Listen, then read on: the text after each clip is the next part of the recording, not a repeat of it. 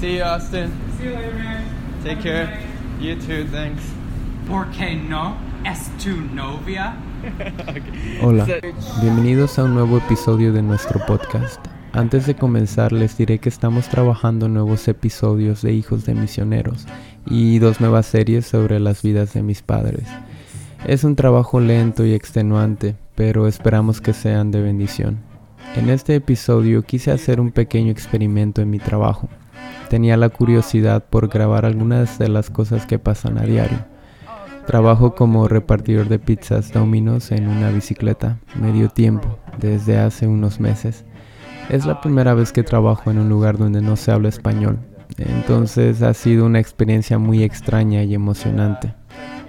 En este episodio también me gustaría compartir con ustedes algunas palabras o expresiones nuevas que he aprendido del inglés. Bueno, este experimento suena un tanto desorganizado, lo sé, pero mi intención es sacarle algo de provecho y quizá al final todos aprenderemos algo nuevo. Comencemos con el primer audio. See you, Austin. See you later, man. Take care. You too, thanks. Las dos personas que escucharon son Austin y yo. Austin es un chico de mediana estatura, delgado y rubio, con una forma de caminar como si constantemente se estuviera culpando. Es un gringo, como decimos. En este audio me estoy despidiendo de él antes de terminar mi turno. Austin es muy muy educado y siempre anda pidiendo perdón por casi cualquier cosa. En el audio él dice See you later, man. See you later, man. See you later, man. See you later, man. Que podría ser un equivalente a nos vemos luego, amigo. Aunque la palabra man se traduce literalmente como hombre al español, al menos en México no es tan común decir nos vemos, hombre. Por cierto, si tienes curiosidad en saber cómo se escriben todas las palabras que mencionaré aquí, solo vea la descripción de este episodio. Continuando con Austin, decía que es muy educado y en alguna ocasión me contó que le hubiera gustado estudiar para ser un maestro de artes o algo similar, pero entre la universidad y pagar la renta no pudo con ambas.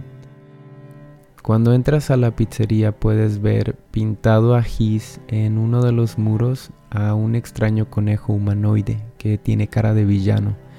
Ese conejo se llama The Noid, un antihéroe que surgió en los años 80 de una manera un tanto particular. La franquicia de Dominos quiso inventar a esta mascota vestida de un traje rojo y con aires de locura para promover su cultura de entrega a domicilio en menos de 30 minutos. Los comerciales decían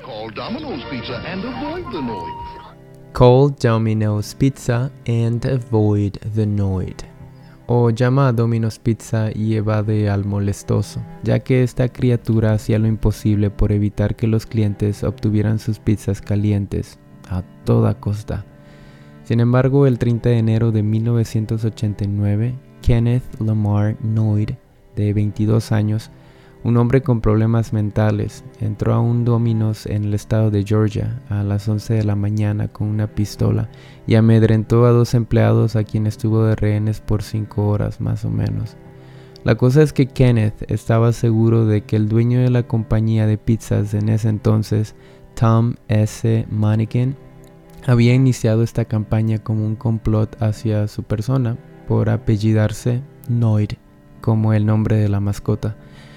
Pues Kenneth mantuvo en jaque a la policía solicitando primero 100 mil dólares y una limusina para escapar.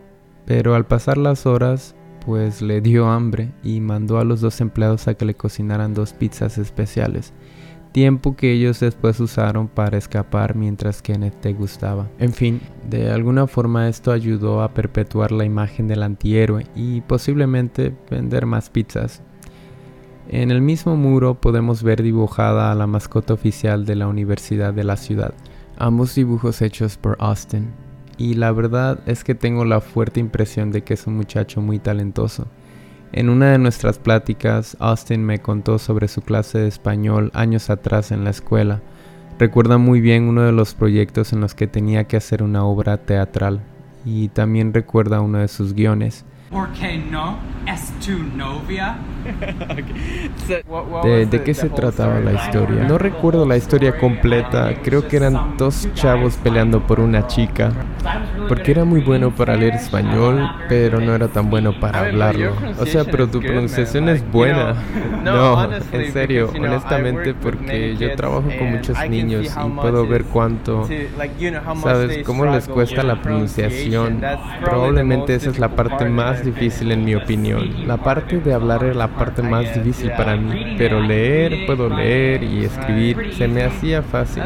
Eso es súper genial, como una conversación. Pudiste haber sido como un actor español. O sea, sí, de verdad. Ojalá pudiera recordar más, porque recuerdo que algunas partes eran bastante graciosas. Ese es el único guion que nunca olvido. Me doy cuenta, porque tu pronunciación es como que tú memorizaste esas palabras muy bien. Eso es genial. Bueno, escuchemos el siguiente audio.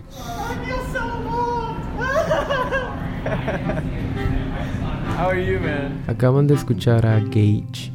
Gage es bastante alegre, a tal punto que a veces parece un poco loco, pero que cae bien. Un loco que cae bien. De cabello alborotado y botas de uso rudo. Siempre llega al trabajo con bolsas de dulces que se va comiendo de una manera imposible. En el audio que escucharon, Gage estaba entrando al restaurante y al verlo lo saludé. Con una sonrisa muy esbozada y redonda me respondió que estaba muy bien y que I feel so loved. Me siento muy querido o amado. I feel so loved. Es uno de esos hombres que no les avergüenza sonar graciosos y hablar en voz alta. Diría que admiro a este tipo de personas que parecen muy cómodas de mostrar su lado más vulnerable. Mi trabajo en la pizzería, como ya les dije, es repartir pizzas en una bici. Nada extravagante. Sin embargo, aprovecho este tiempo que paso afuera en las calles para hablar con el creador, como dos amigos que salen a dar un paseo. Cruzo la ciudad una y otra vez entregando pizzas mientras observo las ardillas, los pájaros, el río Wabash y los edificios. Una de esas entregas fue para Jacob. Sí, muy bien. Puedo usar esto. Creo que son tres pizzas. Entonces, aquí tienes. Muy bien. Bueno, gracias. Que tengas un buen día. Esa fue una entrega muy ordinaria, pero a veces suceden algunos percances, como por ejemplo lo que pasó con Sharmila. Uh, hello? Hola. Sharmila? Sí. Oh, Oh, sorry, I lo siento. Yo estaba buscando. Es que dice 6A 6A in en la aplicación, así uh, que es que la aplicación nos pidió que escribiéramos una letra. Ah, yeah, no, sí. you're fine. Tú tienes razón. thank you for Gracias por llamarme. Entonces, Yeah. sí. Entonces aquí tienes. Gracias. Disfruta tu pizza. Pues al final estaba a punto de salir del edificio y pensar en opciones, pero Sharmila apareció. En el siguiente audio, mi entrega fue a Satnik. Hello, Hola, is hablo con Satnik. Satnik y dijo que era él por teléfono. Uh, I'm from Soy de Domino's. Yeah, sí, I'm just estoy justo afuera de tu edificio.